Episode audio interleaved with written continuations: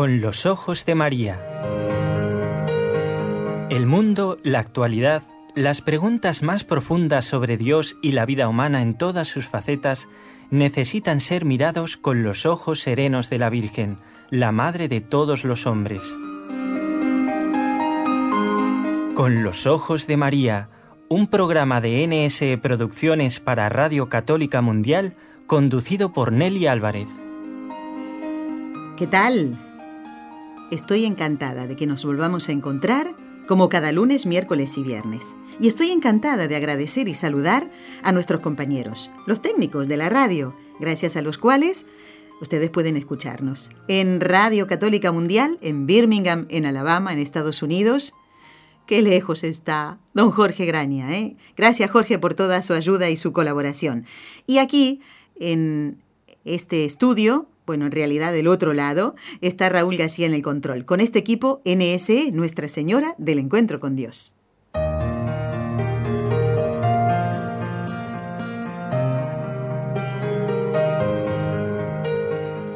Y ya mismo saludamos a nuestro invitado de hoy que creo que tiene un pie ya puesto en el acelerador casi casi como los que empiezan brum, brum, brum. Enrique Calicón, muy buenas tardes para usted, que está en España y más concretamente en Barcelona. Y yo muy buenos días para todos los que nos están escuchando de tan lejos. Uy, uy, uy, uy. Bueno, ¿tiene usted ya puesto el pie en el acelerador o usted cree que pues esta rodilla no va a dar para el viaje? A ver esta rodilla va a dar para el viaje, ya lo creo que sí.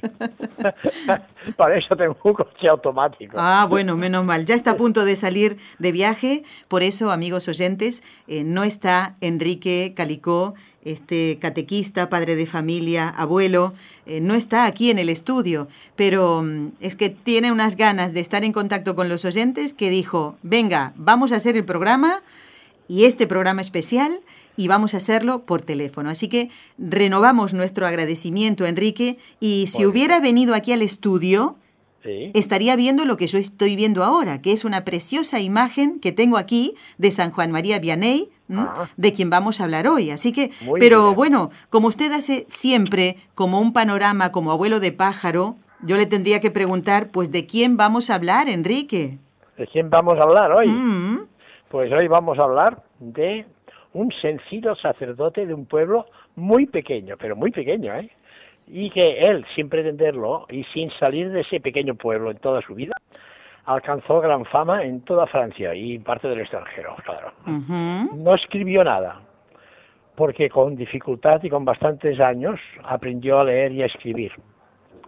Le echan, le, le echaron del seminario por suspender, y sin embargo, al cabo de los años, personas importantes de toda Francia irán a ese pequeño pueblo a pedirle consejo. Nada menos. Fíjate.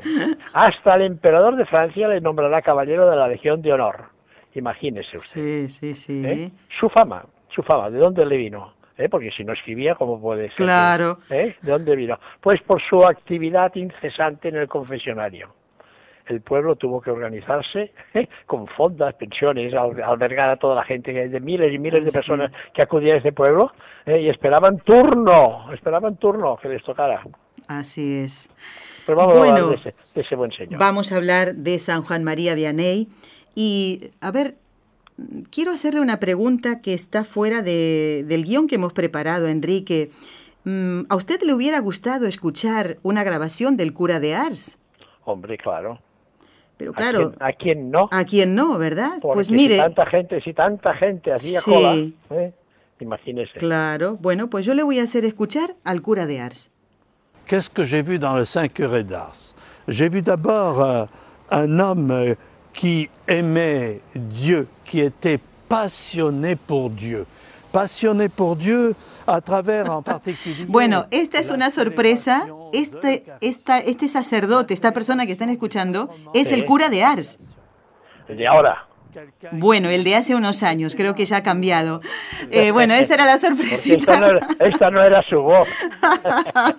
bueno, amigos. pero lo que, ha dicho, lo que ha dicho lo dice, lo ha dicho perfecto. Claro, bueno, estaba diciendo... Un enamorado de Dios. Así es, exactamente. Apasionado por Dios, decía, ¿no? Bueno, este, esta voz es la del cura de Ars que mm, creo que ya ha cambiado. No tengo el nombre de él. Hace unos años, Enrique, fuimos, mm, con motivo del año sacerdotal convocado por el Papa Benedicto XVI, viajamos a Francia, Raúl, la hermana Carmen Frauca y, quien les habla, Nelly, para entrevistar al cura de Ars. ¿eh? Así que este no era San Juan María Vianney, ¿eh? esperemos que se haga santo, claro. Pero bueno, esta era la sorpresita que quería darle, que me parecía que era algo simpático, ¿no? Muy pues ese cura de Ars, al que estábamos escuchando, admira y seguro que quiere imitar a San Juan María Vianney. Pero vamos a ver, vamos a conocer algo de la vida por si hubiera alguna persona que ha oído muy poquito de Juan María Vianney. ¿Qué nos diría? ¿Qué nos diría? Pues que nace un 8 de mayo de 1786, 1786, en Dardilly, un pueblo que está a 12 kilómetros al norte de Lyon, en una familia de labradores. El padre es propietario de 12 hectáreas que cultiva él y el resto de la familia. Él es el cuarto hijo de siete hermanos. La madre, qué madre más bonita. La madre es una gran cristiana no acuesta a los niños sin rezar antes. Todas las noches reza con todos los hijos antes de irse a dormir. Juan María, ¿cómo es? Pues es un niño normal, moreno, ojos azules, delgado, sensible, alegre, nervioso, muy nervioso, impulsivo, impetuoso, impaciente, y a veces tiene muy mal genio, etcétera, etcétera. Contra estos, estos últimos defectos tuvo que luchar para dominarse y volverse suave de trato y mantener el sosiego.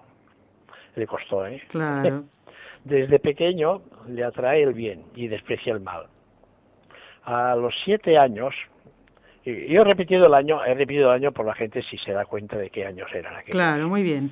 A los siete años ve pasar continuamente las tropas de la convención ¿Qué era la convención? Era el gobierno resultante de la Revolución Francesa. Madre mía. Mm. La que estrenó la guillotina y que la utilizó tanto y tanto y tanto. Exacto. Y la convención, con mano muy dura, pero muy dura, hacen una represión implacable contra León, que se había levantado contra, contra la convención. Claro. porque aquello no lo tragaba nadie.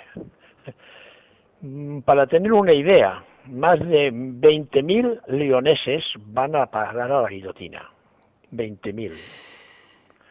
Son tiempos malos para la Iglesia Católica, pero muy malos, porque a los sacerdotes les hacen jurar la nueva Constitución, perdón, ¿eh? y oponerse a Roma. Lo que los que no juraban eran ejecutados inmediatamente. Por tanto, no tenía más remedio los sacerdotes que esconderse con riesgo de los que, los, de los que lo ocultaban. Claro. Y usted nos ha dicho antes que Dardilly, el pueblo que está muy cerquita de Lyon, eh, pues claro, no podía como, a ver, decir, ah, no pasa nada. Eh, seguramente llegaría esa ola revolucionaria. También en la zona... Ellos veían pasar porque era el camino, era el camino que venía de el camino que venía de París y por lo tanto veían pasar las tropas continuamente. Sí. Y también en la zona donde vivía la familia de Juan María se escondían algunos sacerdotes. Pues sí, en casa de los Vianney habían tres sacerdotes escondidos. Y los cristianos viven su fe en la clandestinidad. Algunos ya conocemos lo que significa esto sus padres, entonces lo envían a Eculí, a seis kilómetros. Eculí es, es, otro pueblo. Yo lo pronuncio todo en español, ¿eh? para ver si, si alguien lo va a buscar, es fácil de encontrarlo, porque si lo digo, si lo digo en pronunciación francesa no, no podrían encontrarlo. Pero Eculí es un pueblecito que está a seis kilómetros tierra adentro, más al norte todavía, pero lejos ya de la carretera. Vale. ¿eh? Allí hay unas monjas también escondidas, ¿eh? y él se prepara para la primera comunión y no la recibe solo, no, la recibe con trece tiene 13 años junto con otros 12 niños. Y tienen, y tienen, esto es una anécdota, tienen que poner una carreta llena de heno delante de la ventana para que para ocultarlos, para que no los vieran. Claro, porque si no, seguro que guillotinaban a todos. los catequistas, los padres, los niños. Sí, eh, siempre hay un chivato. Sí. bueno, qué clima, ¿no? Qué clima para vivir la fe, pues, Enrique. Pues bajo este clima el niño Juan María ve el mundo dividido en dos, claro. Ve el bien por un lado, que es lo que le enseñan en su casa su madre y las monjas, y el mal, que es lo que está viendo, está viendo de, las fuerzas, de las fuerzas de la, tropa, etcétera, etcétera, ¿no? Sí, ¿Eh? Las primeras las primeras, las que se cuentan que hay personas que hacen el bien, ¿eh? estas crean y transmiten felicidad, amor y paz. Y las personas que, que hacen el mal es todo lo contrario. Él lo tiene, entonces él lo ve, él lo ve claro, ¿no? Tiene la clara visión de que la bondad está en Dios y, y, en quien vive con Dios. Vivir con Dios o vivir para el mundo, lo tiene clarísimo. Qué suerte vivir con Dios, nos dirá. Perdón, ¿eh? pero como esté tan resfriado, mira, mira sucediendo esto. No se preocupe. Y desea, pero no contagio a nadie. ¿eh? Menos mal que no se contagia por la radio. y desea que todos acepten que Dios les ama. Es, es su gran preocupación. ¿eh? Que desea que todos acepten que Dios les ama. Es decir, desde la adolescencia tiene muy claro que quiere y desea para sí y para todos los demás. Su vida estará siempre en Dios en el bien y propagarlo hacia los demás de tal forma que ya, que ya, una vez sacerdote un día exclamará, exclamará, no sabía los pecados hasta que empecé a confesar. Fíjese, claro. Enrique, vamos a darle un respiro, ¿eh? ¿Eh? vamos a darle un pequeño respiro. Hacemos una pausa muy cortita y después ya podemos hablar de Juan María como sacerdote. Hacemos la pausa. Tome agüita, venga.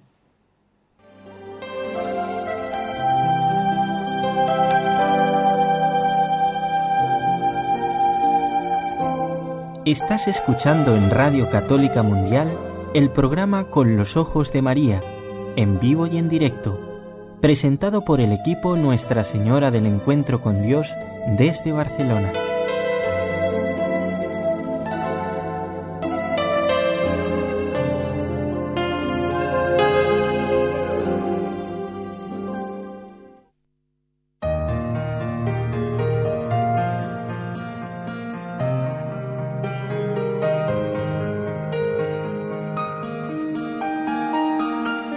Continuamos en este programa correspondiente al primer viernes del mes de agosto, eh, día en que intentamos con nuestra confesión, nuestra comunión, reparar al Sagrado Corazón de Jesús. Eh. Y aquellos que están haciendo los nueve primeros viernes de mes, no olvidarse, eh, la comunión reparadora del día de hoy y la confesión, si se puede hoy bien y si no, tenemos unos días más para poder hacerlo. Hoy está con nosotros a través de la línea telefónica Enrique Calicó en el programa Con los Ojos de María, que prepara este equipo NSE, Nuestra Señora del Encuentro con Dios, en conexión directa con Radio Católica Mundial. Bueno, Juan María quiere ser sacerdote, ya claro, con los ejemplos de su familia cristiana, ¿eh? y también en Enrique, sin duda, con el ejemplo de los buenos sacerdotes que querían ser fieles a Roma, eh, él habrá pensado, a ver, yo también quiero servir a Dios y a la Iglesia, ¿no es así? Propagar el, amor de Dios, ¿no? así es. ¿eh? Y bien sabe Dios lo que se esforzó para llegar a ser sacerdote. Era todo un muchacho y aún no sabía leer ni escribir.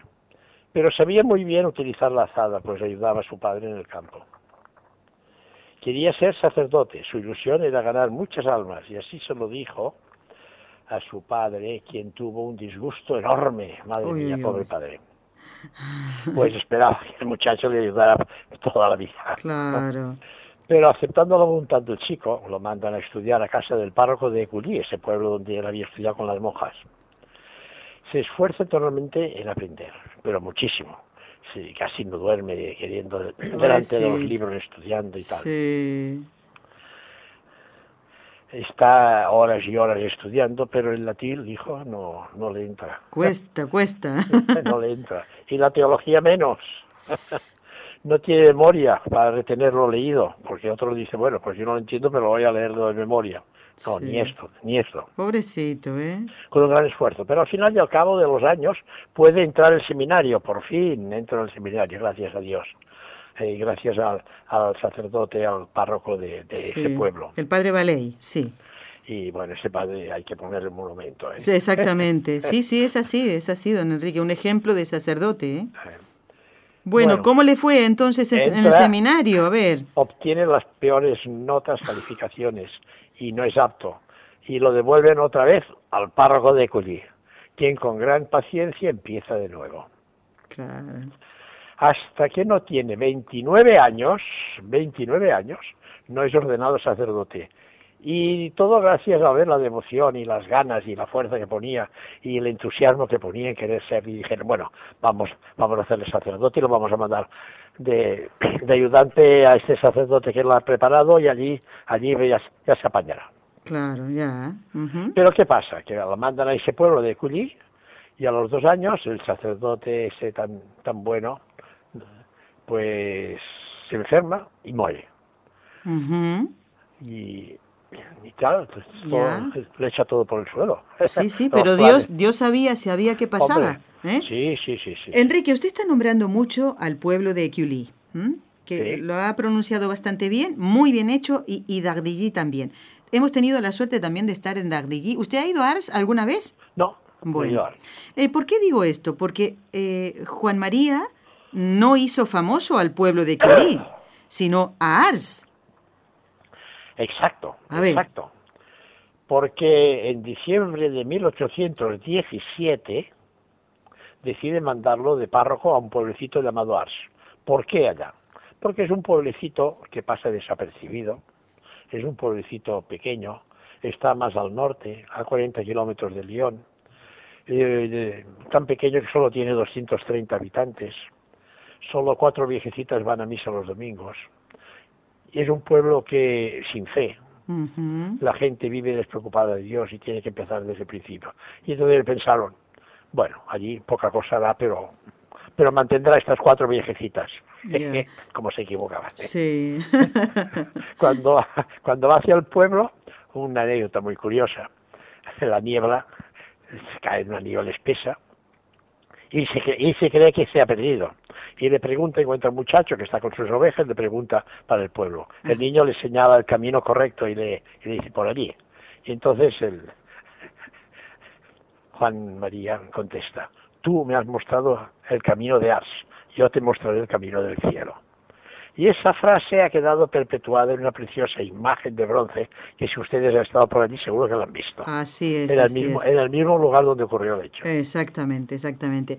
Y ese niño que después se hizo hombre y que le ayudó mucho en el pueblo, eh, en su trabajo como, como párroco, ese niño fue un santo, un hombre santo. ¿eh?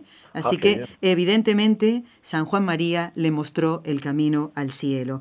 Pero a ver, Enrique, con este panorama, estas abuelitas, que me parece que usted dijo cuatro, creo que eran muchos. ¿eh? Me parece que había menos que eso. O sea, el panorama era desolador, que podría haber desanimado a cualquiera. Claro, hay que empezar a conocer a la gente para poder ayudarle a ver dónde cogea, podríamos decir. La mayoría en cuestiones de fe, evidentemente. Él quería hacerles el bien. ¿Cómo empieza Juan María, el padre Juan María, a acercarse a la gente para poder ganarlos para Dios? Bueno, le costó mucho, lo pidió a nuestro Señor muchas veces. Cuando llega a Ars, el pueblo estaba frío e indiferente con respecto a Dios, claro. Entonces, le pide a Dios que le dé el don de saber convertir a aquel pueblo. Cada día a las cuatro de la mañana ya está en la iglesia rezando hasta la hora de la misa que es a las siete. Las cuatro ancianitas, de buena voluntad que les digo yo, las invitaba a asistir a misa entre semana y les, les proponía comulgar cada día, diariamente. Les enseña a rezar el rosario, les anima a que acojan en su grupo, si es que se puede decir grupo, algunas niñas, algunas niñas, que las niñas siempre sienten más a gusto estarse con las abuelitas. ¿Eh? Visita, esto es importante, visita a todas las familias del pueblo. No espera que le inviten se presentaba. Ahora, ¿a qué hora se presentaba? A la hora de comer. ¿Por qué? Porque sabía, no porque le invitasen, no, porque sabía que a la hora que estarían todos reunidos. Así es. ¿Eh? Se, interesa, se interesa por cada uno de los miembros a quienes llama por su nombre. O sea, no tenía memoria, pero aprende los nombres de la gente y se acuerda. Tú, tú eres Jaime, tú eres Pepito, tú eres... Y lo sabe todo. Y les, y les llama a todo el mundo por su nombre. Que esto, esto gusta muchísimo. Así es, sí, es cierto y les pregunta por sus cosas y les alienta a, seguir adelante. ¿eh? Termina congraciándose con casi todo el pueblo, no todo, ¿eh? pero con casi todo el pueblo. Y muchos consideran que es una suerte estar con él porque es un gozo. Claro. ¿eh? Un gozo su compañía porque es muy agradable. Y entonces el grupito ese crece, va creciendo. Seis meses después Ya se reúne el grupo los domingos por la tarde en el jardín de la parroquial. Rezan un poco, les enseña a cantar y escuchan las palabras del sacerdote. Entonces se dan cuenta de lo que era un hombre, hemos dicho que era un hombre sencillo, que no tenía estudios, ah, pero amigo, conocía muy bien a Dios. Y, entonces, y también otra cosa muy buena, los ejemplos que pone son tan sencillos que uno recuerda las parábolas del Señor, ¿no? Que son cosas, cosas que la gente los pudiera entender, ¿eh? cosas del pueblo, cosas que se utilizan. Pues él también utiliza cosas sencillas, sencillas. Y, crece porque la gente ve que la vida del nuevo párroco está de acorde, está de acuerdo con lo que dice en sus sermones. Y cuando él va diciendo esto y lo otro, lo otro, y ve que él, hombre, pues sí, él que está cumpliendo lo que está diciendo. Y le ven siempre en oración, otra de las cosas que también llama la atención. Y está atendiendo a todo el mundo con sumo cariño. nunca tiene un no para nadie, nunca tiene un momento de decir, bueno, ya me lo después porque ahora tengo prisa. Nunca, nunca, nunca, nunca. Qué importante y, eso. Y no se reserva nada para él. Vive, pues, muy modestamente, vamos a decirlo así, ¿no? muy modestamente, no quiera nada superfluo. Cuando llega al pueblo y ve todo lo que hay allí en la, parroquia, empieza a decir, esto no lo quiero, esto no lo quiero.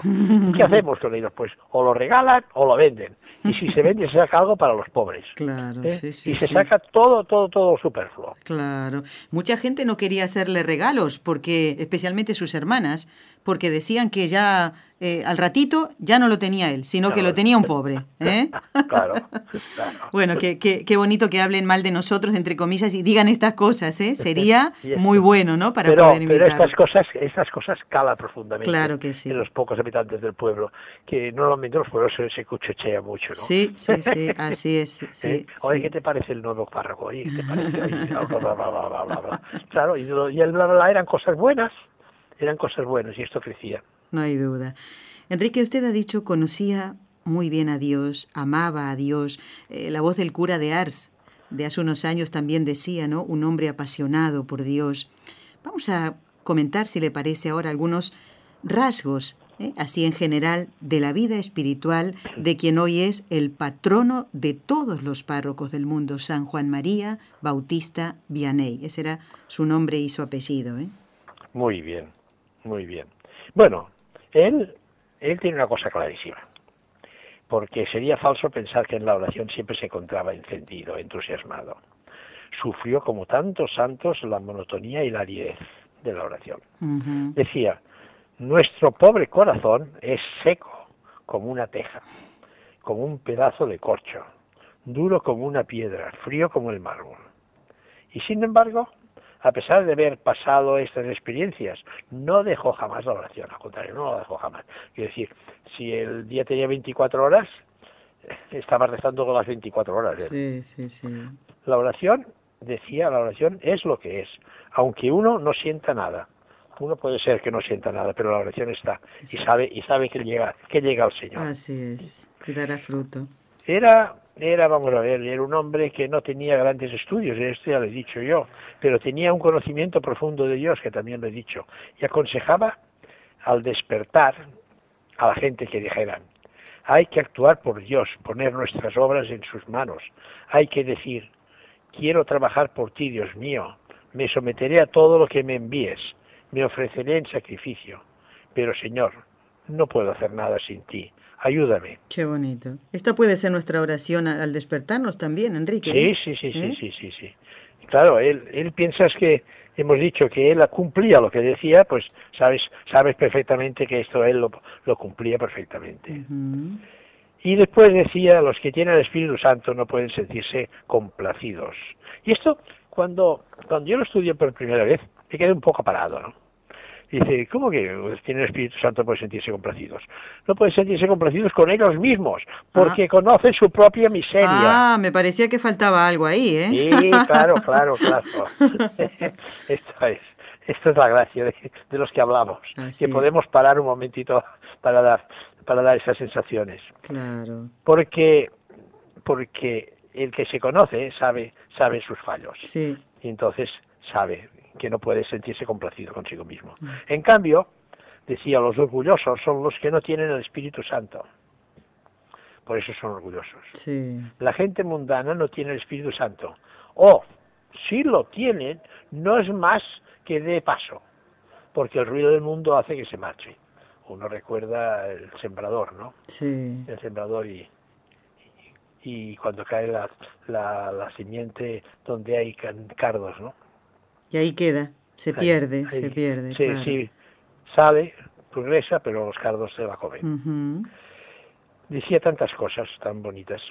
Para llevar una buena vida cristiana nunca es tarde, nunca, nunca, sea cual sea nuestro pesado, perdón, pasado, eh, sea cual sea nuestra edad, nuestros defectos. Claro. Siempre, siempre, siempre podemos hacer un cambio y pedir que nos ayude. Nunca hay que decir, uy, yo soy demasiado viejo para esto.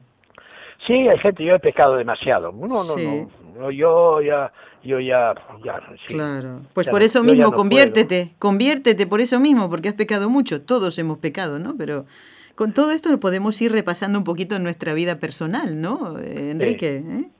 Y después decía tantas cosas. Decía, la gente dice que es demasiado difícil alcanzar la salvación. Nada más fácil observar los mandamientos de Dios y de la Iglesia y evitar los siete pecados capitales, es decir, hacer el bien y evitar el mal.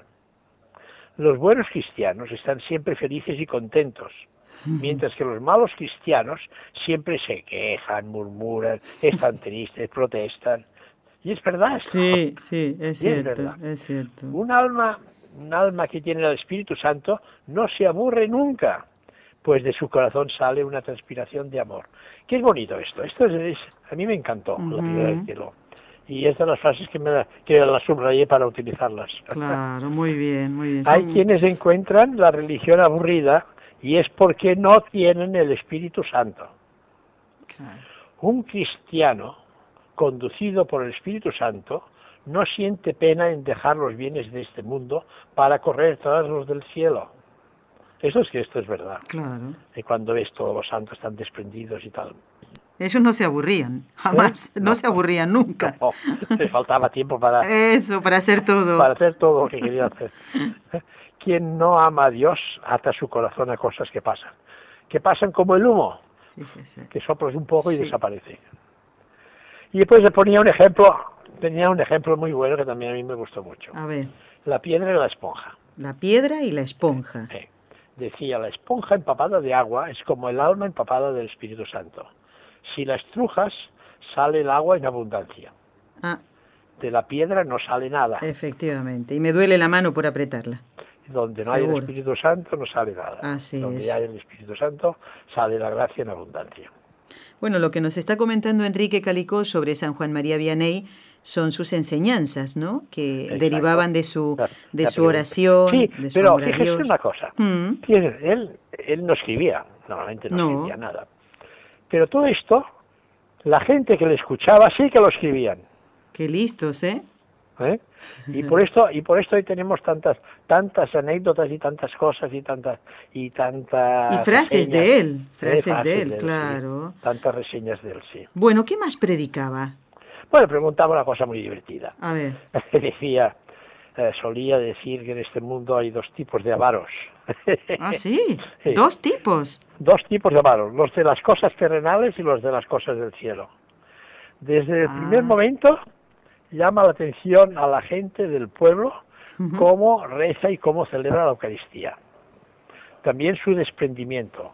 Lo da todo. Todo, bueno, todo lo que puede dar, porque también está muy limitado, pero da todo lo que tiene. Y lo hace sin mirar a quién, a quién se lo da. Porque no mira, no mira quién es. Si es alto, bajo, gordo, delgado, rubio, moreno.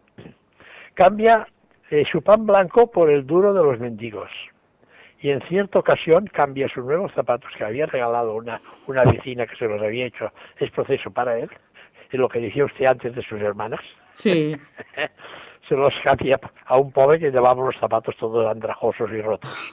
Pero, pero luego, pero luego sí. lo que hace es taparse los zapatos con la sotana para que la gente no vea la buena acción que había hecho. Como un niño. Como un niño. San Juan María Vianney tenía alma de niño, no hay duda esto. Cuando hacemos alguna travesura, ¿no? A ver, nos escondemos, ¿verdad? y él también lo hacía. Esto quiere decir que estamos llenos de Dios. Claro que sí. Poderos como niños. Sí, sí. A los cinco años de llegar a Ars, pone en marcha lo que él llamará la providencia. ¿Y qué es la providencia? ¿Eh? Bueno, él no, él no tiene nada, pero él confía en el Señor. Y la providencia es una escuela gratuita. Una escuela, una escuela de, internos, ¿eh? Sí, sí, sí. Empieza albergando a 12 niños huérfanos que van desde los 6 a los 20 años. Y terminará con más de 60 camas. De 60 camas. No tiene nada, pero luego consigue todo, todo lo necesario. Todo se, cuando necesita algo no, sabe, no sabemos por qué, pero milagrosamente aparece alguien que, que mira, a lo mejor esto usted lo podría utilizar. Claro, claro. Ay, quiere amar solo a Dios y a las almas que Dios se le ha encomendado. Y yo pongo entre paréntesis que para él son todas, porque para él no hay, no hay estas y estas no. Y para ello quiere tener su alma libre de todo lo de la tierra. Esto es también es muy general en muchos santos las cosas de la tierra, si te atan, ya no, ya no puede estar con Dios. Efectivamente. Entonces no quiere estar, quiere estar completamente libre ¿eh? y, no estar atado a nada de la tierra. Sabía que cuanto más pobre es uno, más rico es. No hay duda, más rico de las cosas de Dios. Enrique, vamos a hacer ahora otra pausita cortita, porque la que termina necesita tomar agua soy yo. ¿eh? Aproveche usted también y enseguida volvemos. ¿eh? Adelante.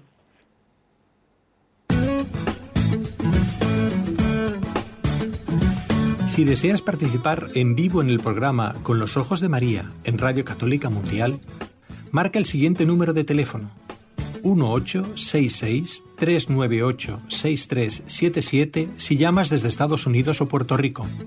Si llamas desde otros países, marca el código internacional y luego el número 1205-271-2976.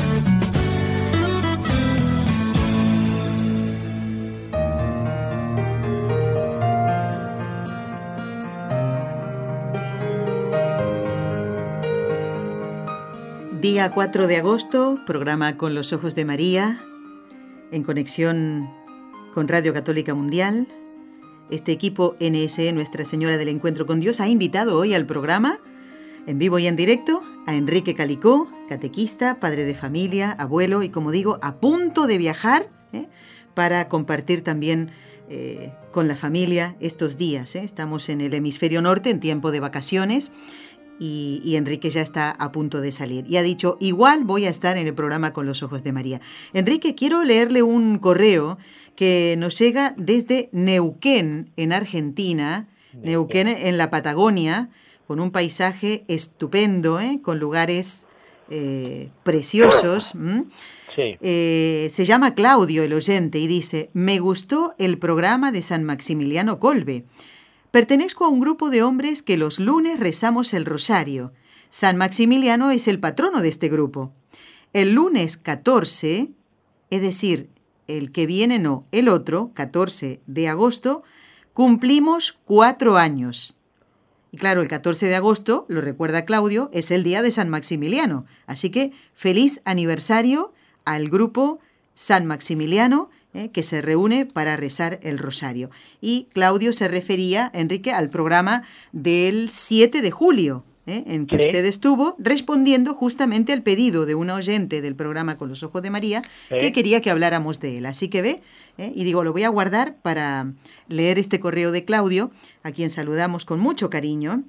Pero hoy Enrique mm, no está hablando de San Maximiliano, sino del santo cuya memoria la Iglesia celebra en el día de hoy. Es San Juan María Vianney, el patrono de los párrocos.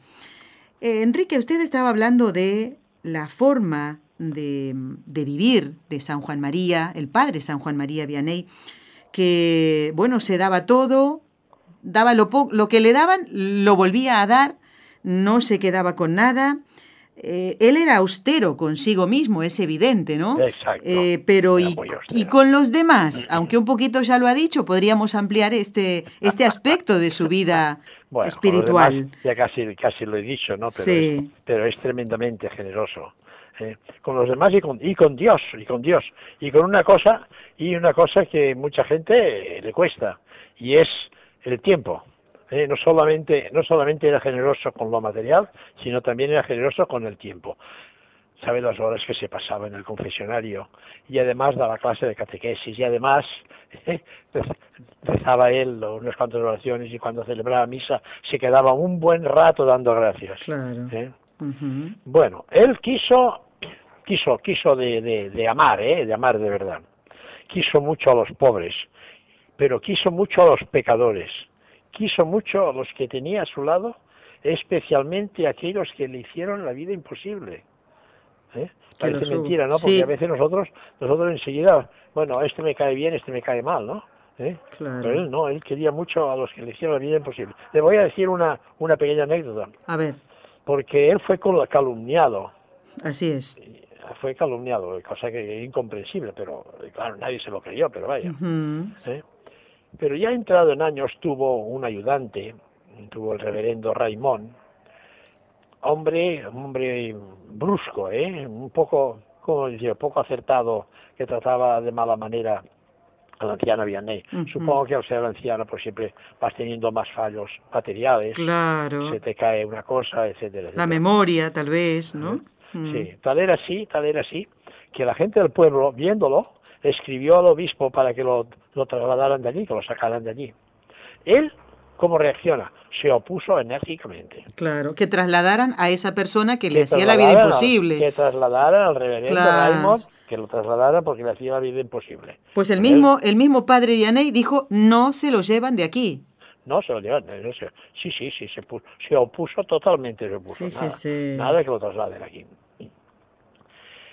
¿Cuál era su gran preocupación? Pues su gran preocupación era inculcar a los cristianos la convicción de que en la tierra estamos de paso, cosa que mucha gente no todavía no lo entiende esto. Estamos de paso, no vamos, no nos vamos a llevar nada. Que vale la pena, bueno, nada de lo material. Claro, sí, sí, sí, se entiende. Que vale la pena vivir siendo avaros del cielo. Es curioso esto, ¿eh? porque esta tenía, tenía la manía de, ser avaro del cielo. Sí. Que ser avaro del cielo, del cielo era el único verdadero tesoro. Así es. Nos llevaremos todo el bien que hayamos hecho. Y él lo hizo, San Juan María Vianney lo hizo, pero tenía, eh, recordando las palabras que escuchábamos del cura de Ars, ¿eh? Eh, tenía un amor especial por Jesús en la Eucaristía. ¿Cómo lo demostraba Enrique? Bueno, estaba convencido de que la devoción a la Eucaristía era, es y será siempre entre los pueblos el medio más eficaz de renovación cristiana. Esto lo tenía clarísimo. Sin la Eucaristía, él decía que sin la Eucaristía no había felicidad en este mundo ¿eh? y la vida sería insoportable. Es curioso, ¿eh? El que comulga se pierde en Dios. Hay que entender esto. El que comulga tiene a Dios y entra en Dios y se pierde dentro de Dios, como una gota de agua en el océano. Ya no se nos puede separar. Imposible. ¿eh? Sí, se entiende, sí, sí. O sea, el ejemplo es que los ejemplos que pones son tan sencillos y tan entendibles. O sea, el que comulga es como una gota de agua que entra en el océano de Dios. ¿eh? Ya no se puede separar decía que cuando uno sale de comulgar y se le preguntasen, ¿usted qué lleva? ¿Qué lleva usted? Entonces tiene que contestar, yo llevo el cielo. Ah, yo, llevo yo llevo el cielo. El cielo está dentro mío, Dios está dentro mío, claro. Y decía que un santo, un santo decía, somos la puerta de Dios. Y, pero entonces reaccionaba, pero nuestra falta de fe, y tiene toda la razón, no nos deja ver nuestra dignidad. Y es verdad, nuestra falta de fe no nos deja ver la grandeza que estamos en aquellos momentos en que hemos, hemos comulgado y tenemos a Dios, a Dios dentro de nosotros. Es tan grande nuestra dignidad cuando comulgamos, es tan grande. Cuando salimos de comulgar, somos tan felices y qué ejemplo más bonito me pone. Como lo hubieran sido los Reyes Magos si se hubiesen podido llevar al niño Jesús. La Virgen les, hubiera dicho, no, no, no, momentito, ¿eh? el niño Jesús se queda aquí con San José y conmigo, ¿eh? pero sí que les hubiera gustado llevarse ese gran regalo que valía mucho más que el oro, el incienso y la mirra, ¿no? Yo creo, yo creo, yo creo como, como Jesús y María tienen el don de la bilocación, el niño Jesús se marchó con los Reyes Magos. Estoy de eso estoy convencido. se quedó en el portal, pero se marchó con ellos. bueno, eh, eh, como esto no es una herejía, sino una bueno, una apreciación que parte de la, de la devoción a Jesús de Enrique, pues lo vamos a aceptar, ¿no? Enrique, usted habló antes de, de otro sacramento, además de la Eucaristía, y del amor que, tenía nuestro Señor Jesús en el Santísimo Sacramento del altar, San Juan María Vianney, el otro amor de este gran santo que invita a todos los sacerdotes a imitarlo, eran las almas. Acercar las almas a Dios mediante el sacramento que nos limpia y nos hace sentir como que tenemos ganas de volar, eh, qué triste, ¿no? Que un cristiano deje pasar mucho más de un mes para hacer una confesión. O, o como nos dice la iglesia, que, fíjese, es increíble, ¿no? Comulgar una vez al año por Pascua. Mm, me daría un poco de miedo si solamente esperara un año para confesarme, ¿no? Bueno, yo sí, supongo que sí. Pero... Porque él, él a ver, él desde el primer momento predica sobre la confesión. Esto lo tiene muy claro. No se anda con vueltas. Porque sí, sí, él dice, él dice, es el pecado el verdadero verdugo de la felicidad de las almas. O sea, si el pecado es el verdadero verdugo de la felicidad, ¿qué hay que hacer? Pues correr a confesarse. Claro. ¿Eh? En la intimidad de las almas es donde el hombre encuentra el origen del mal pues es ahí donde Dios quiere entrar para curar esas heridas mediante la confesión y el perdón de los pecados. Poco a poco le costó, pero lo costó, pero lo consiguió. ¿Qué Poco a poco la gente se va a confesar. Y como salían tan satisfechos, uno se lo decía al otro. Oye, que te veo contento, ¿qué te ha pasado? Pues que me he confesado. Corcho. Ah, pues lo dicho, yo también. y así. ¿Eh? Boca oído, boca oído, boca oído. Y a partir, a partir de los ocho años ya acuden de los pueblos cercanos. La boca oído, boca oído ya, ya sale del pueblo, ya, ya va de, pueblo en pueblo. ¿Eh? Cuando llega a la iglesia a la una de la madrugada para rezar, supongo que era una de las costumbres que tenía, acostarse tarde, levantarse a la una para ir a rezar a la iglesia, volver otra vez a la cama, y a las cuatro volver a otra vez a rezar. Pues cuando iba a la una de la madrugada para rezar, pero esto era, era frecuente, que se encuentran personas que le están esperando para confesarse. Pues sí. y después de misa, porque él hacía misa de siete. Ah, nos lo dijo, sí. Igualmente, a pesar de que dedicaba, él después de la misa dedicaba largo rato, pero largo rato en dar gracias, ¿eh? Pero la gente espera sabe que tarde o temprano dejará un momento ya de, rezar, de dar gracias, ¿eh? y entonces yo primero, tú segundo, tú tercero, venga, va, ¿eh? todos. Se pone en el confesionario hasta la hora de ir a dar catequesis en la Providencia, donde tenía los niños de aquella escuela que hemos hablado antes. Pero después, después, en la Providencia resulta que la gente también quiere oírle y no caben en la Providencia. Entonces van y entonces da la catequesis en dónde? En la iglesia. Claro. La iglesia, la iglesia no le he dicho esto, pero cuando llega al pueblo la iglesia está abandonada, muy abandonada y derruido el campanario, etcétera, etcétera.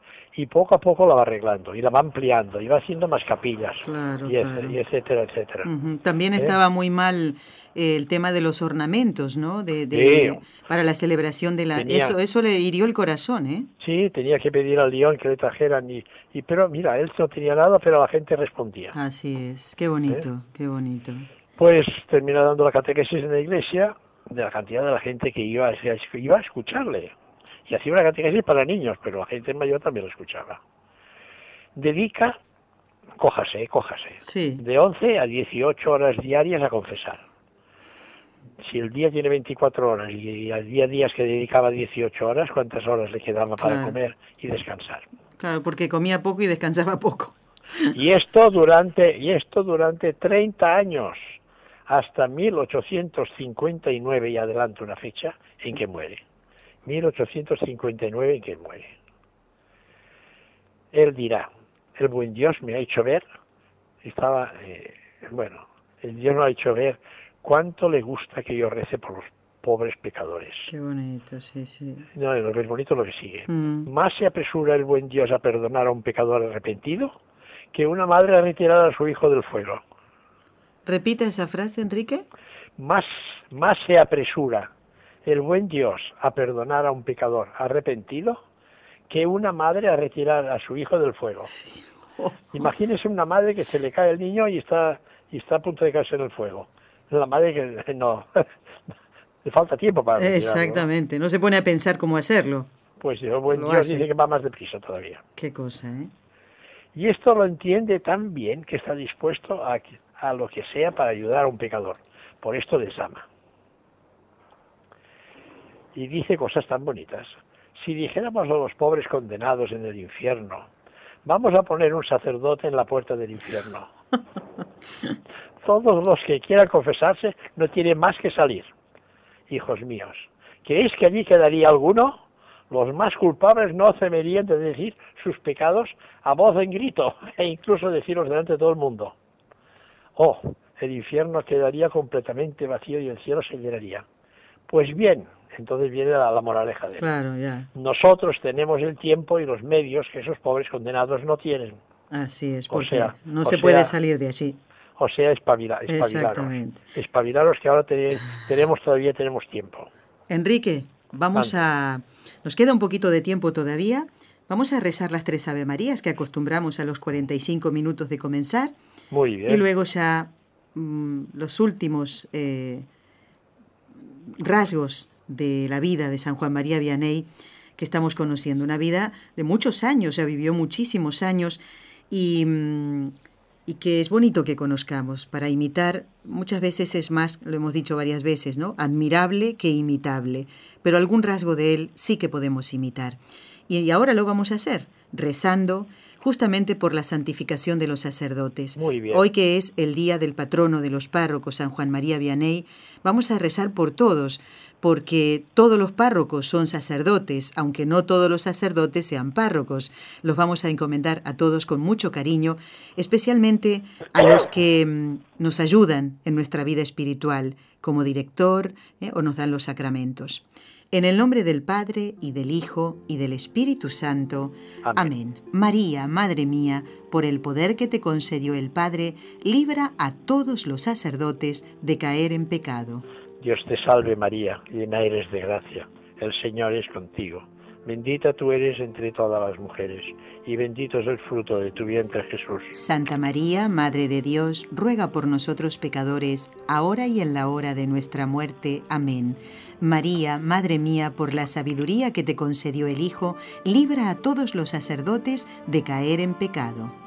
Dios te salve María, llena eres de gracia, el Señor es contigo.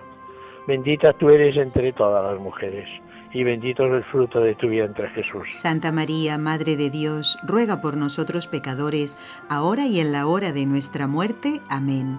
María, Madre mía, por el amor que te concedió el Espíritu Santo, libra a todos los sacerdotes de caer en pecado. Dios te salve María, llena eres de gracia, el Señor es contigo, bendita tú eres entre todas las mujeres y bendito es el fruto de tu vientre, Jesús. Santa María, Madre de Dios, ruega por nosotros pecadores, ahora y en la hora de nuestra muerte. Amén. Dios Padre Todopoderoso, por intercesión del Inmaculado Corazón de María, te pedimos la santidad de los sacerdotes del mundo entero. Encomendamos también la salud de, don Enrique Calicó. Y... Ay, muchas gracias. Bueno, eh, sabe Enrique que estamos ya pidiéndole a los oyentes que si lo desean nos envíen la lista de las familias eh, por las cuales quieren que recemos en Lourdes. ¿eh? No hace falta decirnos si es mi prima, mi tía, no, nombres de las familias.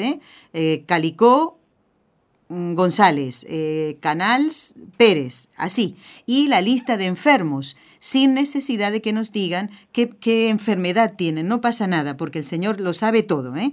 Así que, y Enrique va a ir a Lourdes a rezar por su misma salud, ¿o no, Enrique? Con nosotros, ¿a que sí? Bueno, yo soy, yo soy el último de la cola, ¿eh? bueno, Enrique, nos quedan poquitos minutos, vamos a aprovecharlo. Los últimos rasgos de la vida de San Juan María Vianney y eh, su muerte, ¿eh? y su, beatificación y canonización. Primero hay que decir, primero decir una cosa, una cosa importante, y es que un hombre así con esta fe, eh, con los, unos ejemplos tan sencillos y comprensivos, pronto atrajo gente de todas las partes que iban a consultarle sus problemas, como hemos dicho, que había miles, miles de personas haciendo cola. Él les decía él les decía, primero vamos a confesar y luego veremos ese problema que le ha hecho traer hasta aquí, ¿no? Y señalaba el confesionario. Porque la gente iba allá, ay, mire, oiga, que me han dicho que usted, oiga, que, soluciona los problemas y tal, yo traigo un problema enorme. Bueno, primero vamos a confesar, mire, señalaba el confesionario. Se iba allí, lo confesionaba, porque tenía, tenía el don de la lectura de almas. Claro. ¿Eh? Y esto, esto parece que no, pero esto ayuda muchísimo porque la gente se limpia del todo del todo, ¿eh? Bueno, y cuando se terminaba la confesión decía, bueno, ahora vamos a ver, vamos a ver el problema. Y dice, ¿problema? Ay, ya no, ya no tengo problema. cuando se había confesado había desaparecido el problema. Bueno, él estaba ya, casi no nos queda tiempo, mm. él estaba en el lecho de muerte, hasta el obispo fue a visitarle, prepararon, prepararon una comunión especial para él, fue mucha gente, y él, y él decía, ah, qué bueno es Dios. Cuando ya no se le puede ir a ver, viene Él. Qué bonito. Cuando ya no se le puede ir a ver, es Dios que viene a verme a mí. Bueno, ¿qué más podemos decir de él? Bueno, no sé. Ah, una, sí, una, uy, tengo muchas, tengo muchas anécdotas desde desde la mili, desde la mili que fue que lo llamaron para ir a la guerra contra España pero esto esto ya lo diremos otro día. Nos quedan dos minutos, Enrique. Dos minutos, pero vamos a hacer vamos a hacer una pregunta que él hizo el que ya cuando estaba muriendo se tenía el ayudante que ya el reverendo Tocanier. Sí. Este le preguntó si Dios le diera a usted a escoger entre subir al cielo inmediatamente o seguir trabajando por la conversión de los pecadores, de los pecadores, qué manía tengo de decirlo al revés, de los pecadores, ¿qué escogería usted? Le respondió, me quedaría. Claro. En el cielo los santos son dichosos, pero no pueden ganar almas para Dios como nosotros, con nuestro trabajo y con nuestros sufrimientos. Excelente respuesta. o sea que él, el cielo, me estaría muy feliz, pero aquí, aquí puedo conquistar almas todavía para Dios. Y él se quedaría. Bueno, fallece el 4 de agosto, o sea, al mismo día de, al mismo día de hoy, de 1859 si no he calculado mal, tendría 73 años sí, más o menos. Sí, sí, Su cuerpo permanece incorrupto en la iglesia de Ars. Pío X lo beatifica el 8 de enero de 1905. Y Pío XI lo canoniza el 31 de mayo, de mayo de 1925. Y es el santo patrón, como se ha dicho varias veces, de los párrocos. Así es. Y hoy es su santo, el 4 de agosto. Bueno, nuestro agradecimiento, Enrique, por este programa de hoy. Se ha podido quedar hasta el final. Y nuestro agradecimiento fundamentalmente porque ya está a punto de salir de viaje y podría haber respondido, bueno, lo dejamos para septiembre. No, ha dicho que sí y está. no he dejado nunca en mi vida nada para septiembre. Bueno, Enrique, Dios eh, lo acompañe en el viaje, a usted, a María Rosa, su esposa, y a los que, si va alguien más, eh, que también rezamos por, por el viaje, por el fruto espiritual.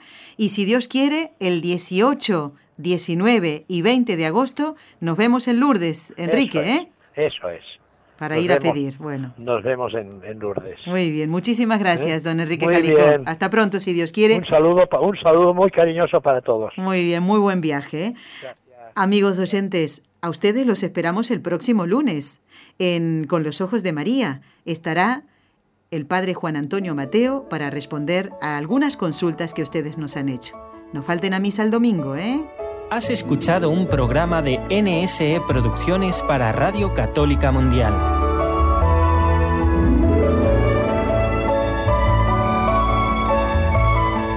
¿Quieres conocernos? Escríbenos al correo electrónico con los ojos de María nsradio.com. Envíanos tus sugerencias o comentarios con los ojos de María arroba nsradio.com.